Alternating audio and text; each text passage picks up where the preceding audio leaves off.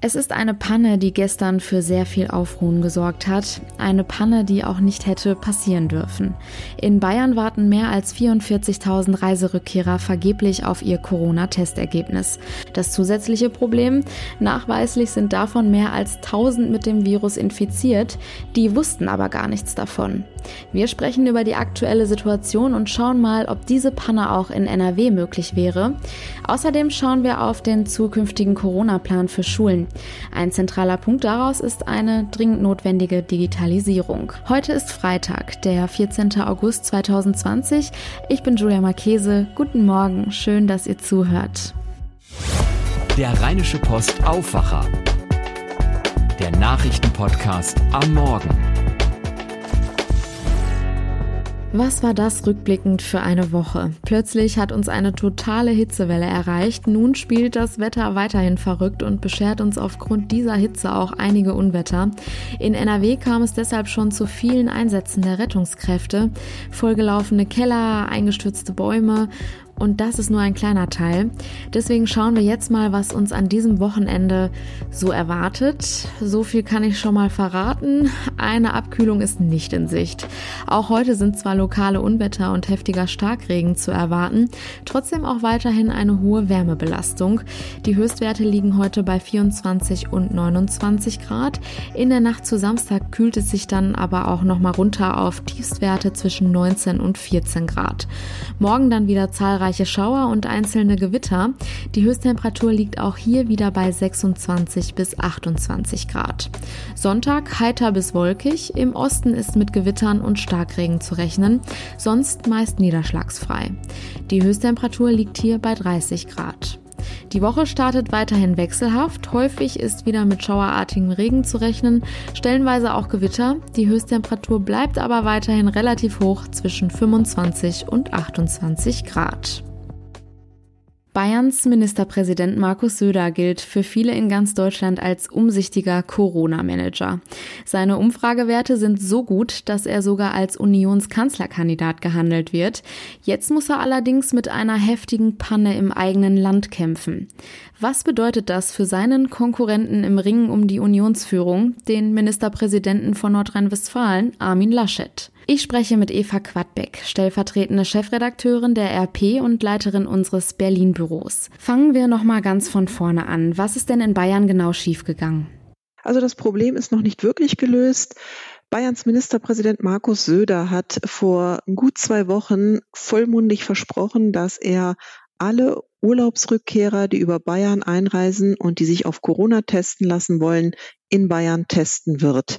Und zwar nicht nur an den Flughäfen, sondern auch an Bahnhöfen und auf Raststätten von Autobahnen. Und was die Bayern aber nicht bedacht haben, ist, dass man die Menschen, dass man den Menschen nicht nur einen Abstrich nehmen muss aus dem Rachen, sondern dass man ihnen die Testergebnisse auch übermitteln muss. Und vier, die Ergebnisse von 44.000 Tests sind schlichtweg liegen geblieben.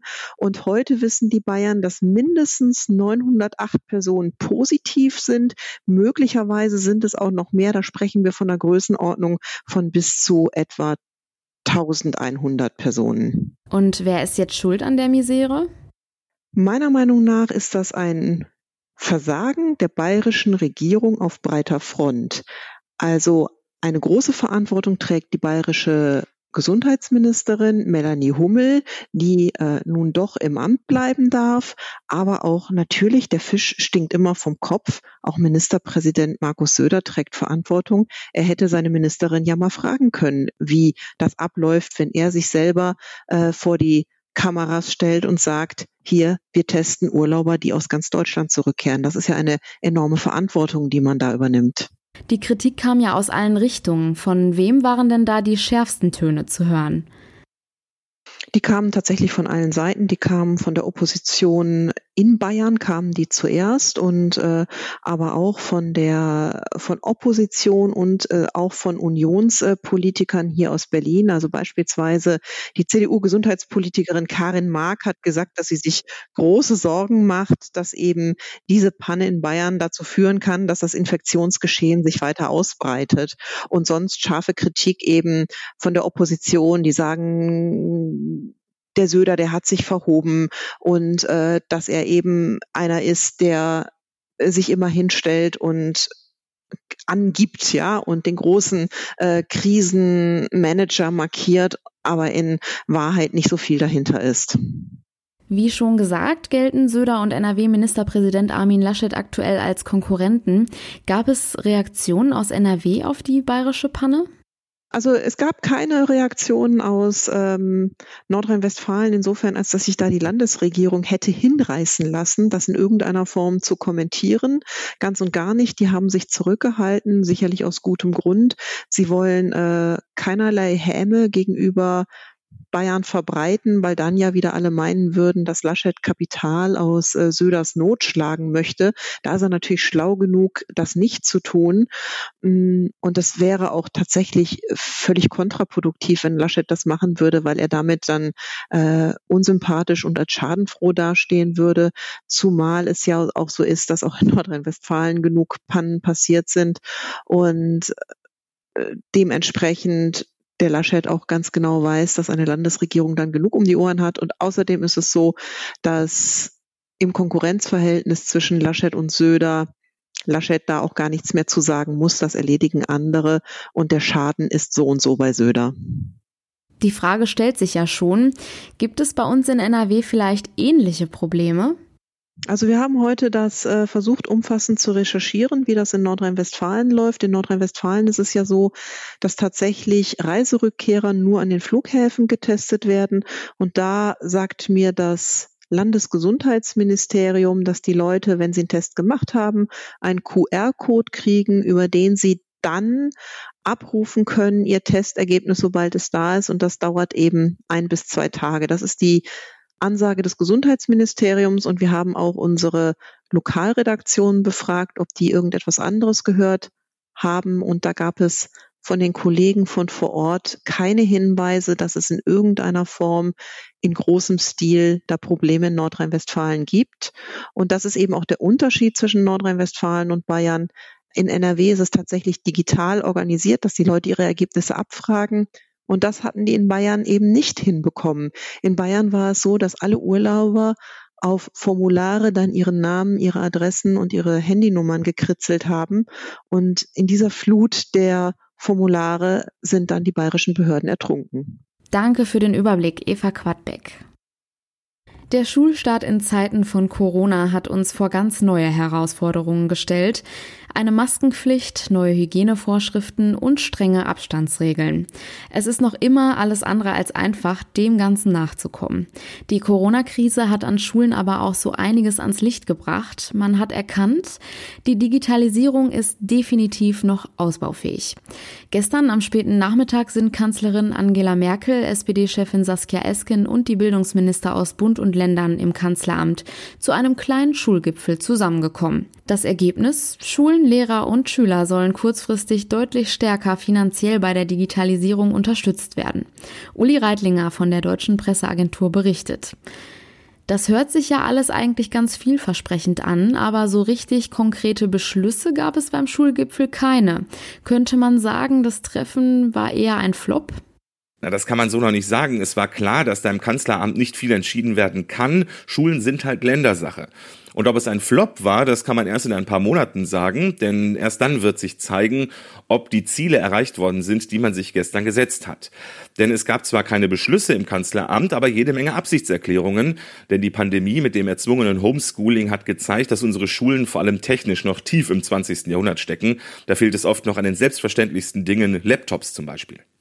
Was haben sich die Kanzlerin, die SPD-Chefin und die Bildungspolitiker denn gestern eigentlich konkret vorgenommen? Alle Schulen in Deutschland sollen ans schnelle Internet angeschlossen werden. Alle Lehrerinnen und Lehrer werden mit Dienstlaptops ausgestattet und alle Schülerinnen und Schüler sollen zu Hause einen günstigen Zugang zum Internet bekommen. Der soll maximal 10 Euro im Monat kosten. Das sind die Kernpunkte, auf die man sich da gestern im Kanzleramt verständigt hat. Das Ganze soll 500 Millionen Euro kosten. In den nächsten Wochen geht es um die konkrete Umsetzung, also wie viel zahlt der Bund, was zahlen die Länder und was muss noch getan werden, um die Schulen endgültig ins 21. Jahrhundert zu bringen. Bund und Länder setzen sich jetzt flott zusammen und besprechen die Details. Es sind und bleiben spannende Zeiten, vor allem was die Schulen angeht. Wir bleiben dran. Vielen Dank. Den Überblick über die aktuellen News aus Düsseldorf hat Charlotte Großer von den Antenne Düsseldorf Nachrichten jetzt für uns. Einen schönen guten Morgen. Guten Morgen, Julia. Wir sprechen heute über Probleme, die die Rheinbahn aktuell mit dem Bahnhersteller Bombardier hat. Dadurch wird auch der Takt bei den Bahnen nicht verdichtet werden können, was eigentlich für dieses Jahr geplant war. Dann geht's weiter mit dem geplanten Konzert hier in Düsseldorf. Da gibt es immer noch keine Einigung. Und wir haben heute unseren großen Thementag Wasser bei Antenne Düsseldorf. Unter anderem geht es darum, dass wir uns keine Sorgen machen müssen, dass uns hier in der Stadt das Trinkwasser ausgeht. Der Ärger zwischen der Rheinbahn und dem Bahnhersteller Bombardier ist offenbar eskaliert. Die Rheinbahn hat die Annahme von bestellten Straßenbahnen jetzt gestoppt. Grund für diese Entscheidung seien Fertigungsmängel, die im Rahmen einer Prüfung festgestellt worden sind, schreibt die Rheinbahn in einer Pressemitteilung. Die Folgen könnten Rheinbahnkunden direkt spüren, denn das Unternehmen hat die für Oktober geplante Taktverdichtung auf einigen Linien auf Eis gelegt.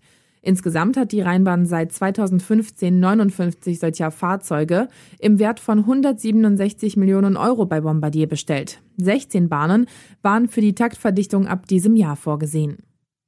Eventfans hier bei uns in Düsseldorf müssen sich weiter gedulden, was das geplante Arena-Konzert angeht. Der Vorverkauf für den 4. September läuft weiter. Abschließend soll aber erst spätestens vier Tage vorher entschieden werden, ob es grünes Licht gibt. Das haben die Stadt Düsseldorf, das Land NRW und der Veranstalter gemeinsam beschlossen. Wie es weitergeht, fasst Arne Klü zusammen. Die Absprache verschafft allen Beteiligten Zeit. Bis Ende August können noch offene Fragen geklärt werden. Viel Kritik aus der Politik und aus dem Netz kommt zum Beispiel zum Thema An- und Abreise. Hier gibt es Zweifel, ob der Corona-Infektionsschutz gegeben ist. Es gibt aber auch Lob vom NRW-Gesundheitsministerium für das, Zitat, durchdachte Hygienekonzept. Am Ende wird auch Minister Laumann überzeugt werden müssen. Er verweist darauf, dass Düsseldorf den zweithöchsten Sieben-Tage-Wert aller Landeshauptstädte hat. Wie hoch er sein darf, damit das Konzert stattfinden kann, sagt Laumann nicht. Auch wenn es in den letzten Tagen kurz geregnet hat, es ist weiter trocken in Düsseldorf. Wir brauchen uns aber keine Sorgen machen, dass uns das Wasser ausgehen könnte. Das haben uns die Stadtwerke gesagt. Das Trinkwasser in Düsseldorf kommt bis zu 80 Prozent aus eingesickertem Rheinwasser. Christoph Wagner, Leiter der Düsseldorfer Wasserwerke, erklärt, warum uns das Wasser auch bei längeren Hitzeperioden nicht ausgeht. Ähm, der Hauptwassergrundleiter hat bei uns eine Mächtigkeit von 10 bis 15 Meter ungefähr.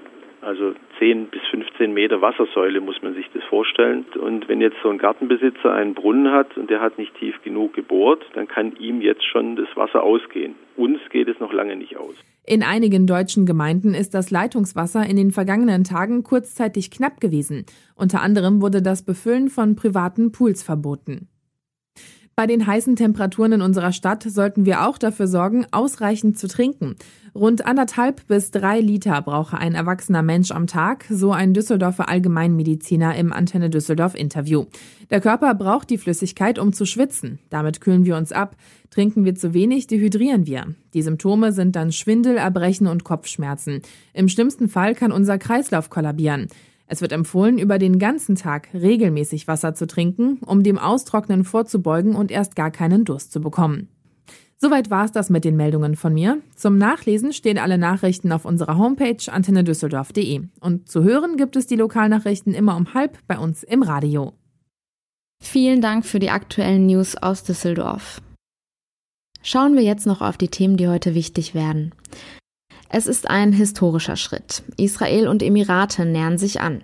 Die beiden Staaten wollen ihre diplomatische Beziehung wieder aufnehmen. Sie haben sich überraschend auf ein Friedensabkommen verständigt. Dafür will Israel auch vorerst auf Annexionen im Westjordanland verzichten. Nach Festnahmen bei Protesten in Belarus lässt die Regierung überraschend einen Großteil der Festgenommenen wieder frei. Einige Inhaftierte berichten von schweren Misshandlungen im Gefängnis. In Minsk sind erneut tausende Menschen auf die Straße gegangen. Sie werfen dem Präsidenten Alexander Lukaschenko Wahlmanipulation vor. In einer EU-Sondersitzung beraten heute die Außenminister über die aktuelle Situation in Belarus. Nach der umstrittenen Präsidentschaftswahl hatten zuletzt mehrere EU-Staaten gefordert, mit Sanktionen gegen die Führung zu reagieren.